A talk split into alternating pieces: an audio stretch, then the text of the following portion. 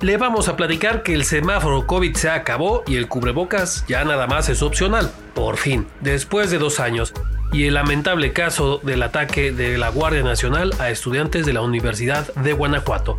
Esta es la oruga del meme, la que pasa por las noticias más virales de la semana que acabó. Soy Toño Castro y empezamos la ruta en la oruga, donde sí le recomendamos seguir usando cubrebocas. Estación lunes.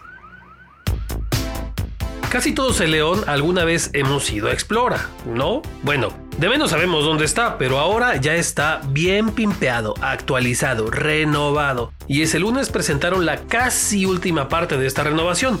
Es su centro de educación ambiental La Libélula. ¡Wow! ¡Wow! ¡Wow! Ya se habían inaugurado sus salas renovadas, pero ahora se abrió esta nueva área que se construyó a un lado del museo que todos conocemos. Es una estructura que se le nota lo moderna. Está inspirada en las salas de una libélula. Si ustedes no le acaban de entender al asunto del cambio climático, las energías renovables, el estrés hídrico o el impacto ambiental, pues caigan a la libélula, porque son justo los temas de los que se puede aprender ahí. Además, pues acuérdense que la entrada es de gratis los domingos. ¡Muy bien! Ese día las autoridades de la Ciudad de México presumieron que se encontraron a un guanajuatense. Eh, no, no al Santa Fe Clan, tampoco a Jeros ni a Gente Fox o algo así. No, fue algo mucho más eh, penoso. El jefe de la policía de la Ciudad de México, Omar García Harfuch, anunció que ese día se encontraron a Marco. No, no es ningún cantante, político o celebridad. Es un delincuente. Sí, tal cual. Uno que había asesinado a su propia esposa cuando salió del cerezo aquí en León. Desde hace unos años, este cuate estaba entambado en los Estados Unidos. En 2013 lo extraditaron a México, exactamente a su natal León, Guanajuato. Pero la noche del pasado 24 de abril, después de salir del cerezo, acabó con la vida de su propia esposa a puñaladas. Lo agarraron en el Estado de México y pues salió bien quemado León con estos eh, muy poco honorables ciudadanos. Esa cosa ni sentimientos tiene. Estación Martes. Gracias a todos aquellos salados que ese día lavaron su coche o la ropa porque sus ofrendas le fueron muy placenteras a Tlaloc, tanto que hasta soltó una granizada. Ajá. Después de varias semanas con un calor infernal, por fin llegó una lluvia de las de adevera. Por ahí de las 4 de la tarde empezó la lluvia por el rumbo de Villas de San Juan y Delta. Ya luego le cayó al centro. Y pues a casi todos nos agarró de sorpresa, sin una sombrillita ni nada. Pero para como había estado la cosa, hasta la bañada con hielito nos cayó bien chido. En los últimos seis meses en Guanajuato han asesinado a siete policías. Sí, poco más de uno al mes en promedio. Y neta, eso no es nada normal. Pero ¿cómo pasa esto? Pues ese día la secretaria ejecutiva del Sistema Estatal de Seguridad Pública, Sofía Juet, explicó que hay soplones en los centros de comando, control, comunicación y cómputo, alias los C4 para la banda, y que esos lengua larga filtran información sobre los movimientos de los policías y de ese modo los mañosos los ubican para matarlos. Con esos compañeritos, ¿para qué queremos enemigos, eh? Estación miércoles. Vámonos rapidito con esta. Mona y Jeros presumieron que ya tienen casa nueva y están en el Dorado. ¡A nadie le importa! Pues sus reacciones en redes dicen otra cosa, ¿eh? Pero bueno, ¿qué tal? ¿Qué hubo? De la 10 de Miami a El Dorado. Que conste, ¿eh? Ustedes mismos le dan vuelo a esta parejita, ¿eh? Pero bueno, en otras cosas que sí nos traen más apurados, ese día el secretario de Salud Daniel Alberto Díaz Martínez avisó que el uso de cubrebocas dejaría de ser obligatorio en Guanajuato y sería pura recomendación, así nada más. En junio de 2020 se emitió un decreto donde nos dijeron que era de a fuercita traerlo para todos lados. Pero ahora, ya en lugares abiertos o que haya buena distancia entre las personas, ahora sí pueden quitarse el cubrebocas por fin. No pasa nada, oiga. Entienda. Muchas veces cuando vemos las noticias de asesinatos y estas ondas pensamos, esto no puede estar peor. Y pues hay días que de verdad parece que se dedican a demostrarnos justo lo contrario. Como ese miércoles, cuando durante la tarde unos chavos de la Facultad de Agronomía del campus Irapuato de la UG iban en una camioneta después de una comida en la comunidad de El Copal, ahí donde está el campus de la UG. Pero entonces unos agentes de la Guardia Nacional supuestamente les marcaron el alto, según esto, como que no se detuvieron inmediatamente y les dispararon. Esos disparos hicieron que muriera Ángel, que iba de copiloto en la camioneta, mientras que Edith, que iba de pasajera, pues le destrozaron el homóplato, bueno, el hombro para que entienda. Era un arma de alto calibre. El agente que disparó lo pusieron a disposición de la Fiscalía Estatal y pues según, según todo el peso de la ley.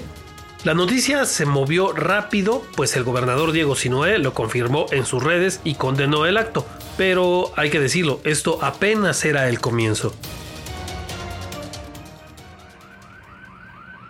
Estación jueves.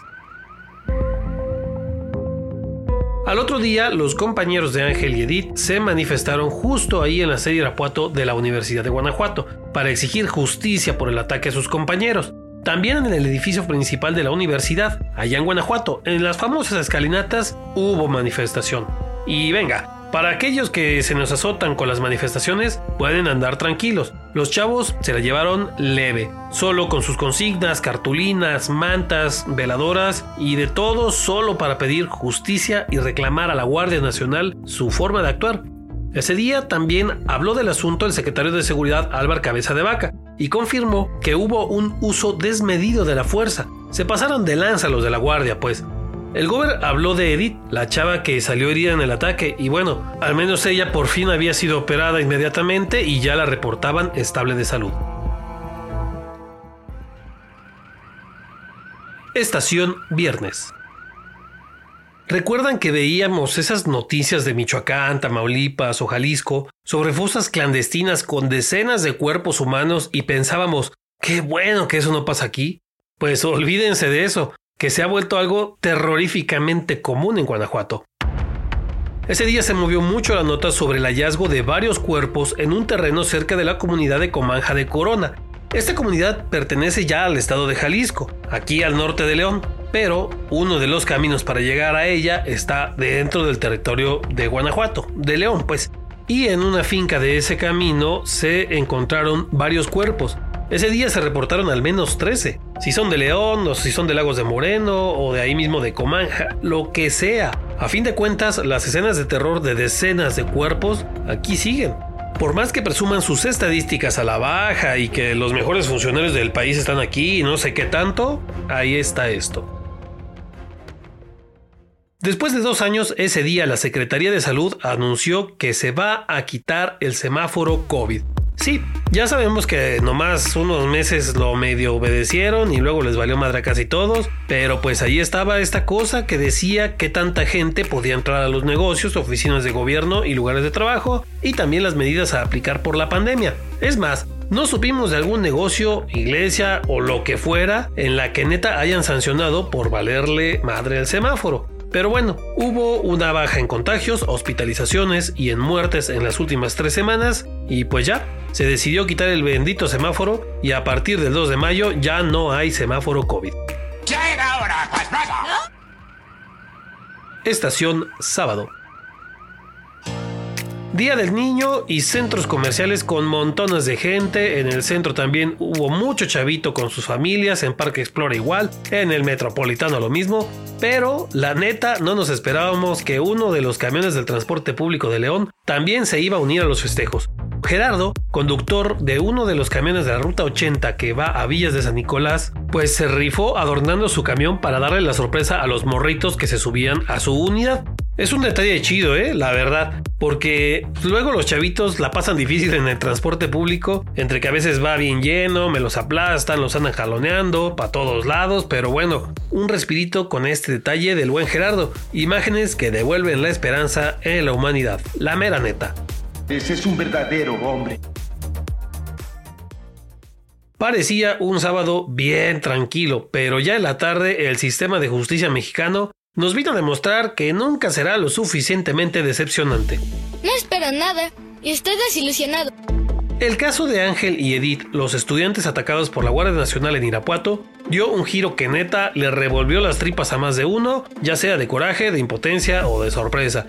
El juez federal de control, al que le habían pasado el caso, dictó un auto de no vinculación a proceso. O sea, lo liberó, para que entendamos más fácil. Sí, Le disparó así a la brava a dos chavos, mató a uno, a otro la dejó con una lesión que le destrozó el hombro y lo liberaron. Ah, pero además, el delito que se le imputó a la gente era el de tentativa de homicidio. Entonces, el estudiante muerto, ¿qué onda? Esto lo dio a conocer primero la misma Universidad de Guanajuato, que claro, pidió que se haga real justicia y no esas barbaridades. Pero eso apenas era el comienzo de las consecuencias de estas incoherencias legales.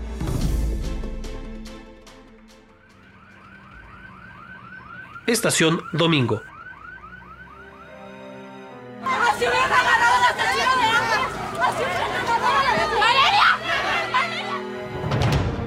Para acabarla, también allá en Irapuato, colectivas feministas convocaron a una marcha para protestar por feminicidios y desapariciones. Incluso invitaron a los familiares de personas desaparecidas. Hasta ahí, todo normal. Se reunieron en el Parque Irecua y de ahí caminaron a Palacio Municipal. También hasta ahí, todo iba tranqui. Pero cuando estuvieron ese rato ahí en Palacio Municipal, una parte de las colectivas le entró a lo rudo rudo y empezó a tronar algunos vidrios del palacio. También le intentaron prender fuego a la puerta principal y ventanas. Y ahí es donde se puso canijo. Porque la policía de Irapuato no se verá para nada en los robos, asesinatos y demás. Pero ¿qué tal para agarrar manifestantes? Así va a ser contra los narcos, así contra los narcos. Así contra ellos, hizo la corretiza y el asunto terminó en detenidas y policías lesionadas. Híjole, doña Lorena, yo nomás le digo, ¿eh? Acá en León la última vez que hubo algo así, terminaron jalándole las orejas a don Héctor López Santillana y a su policía por no saber cómo manejar el asunto. Yo nomás le digo. Hace dos semanas se les hizo realidad que se fuera Holland y ahora pues también se quedó fuera el León, pero de la liguilla.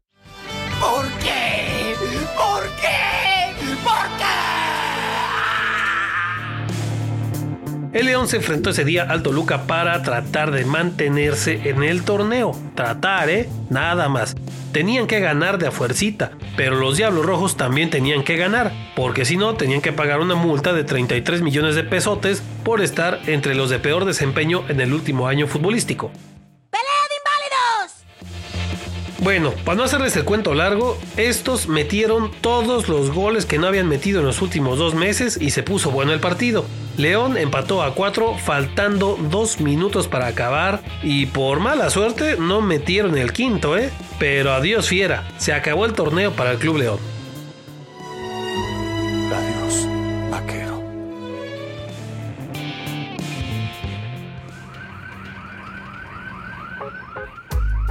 La que también ya acabó es la ruta de esta semana de la oruga del meme. Bájense en orden y la próxima semana los esperamos con otra paseada. Acuérdense que la ruta también es por Spotify, Google Podcast y Apple Podcast, además de que estamos en TikTok y ahí es donde les voy a decir qué regalito tenemos. Avisados ya están.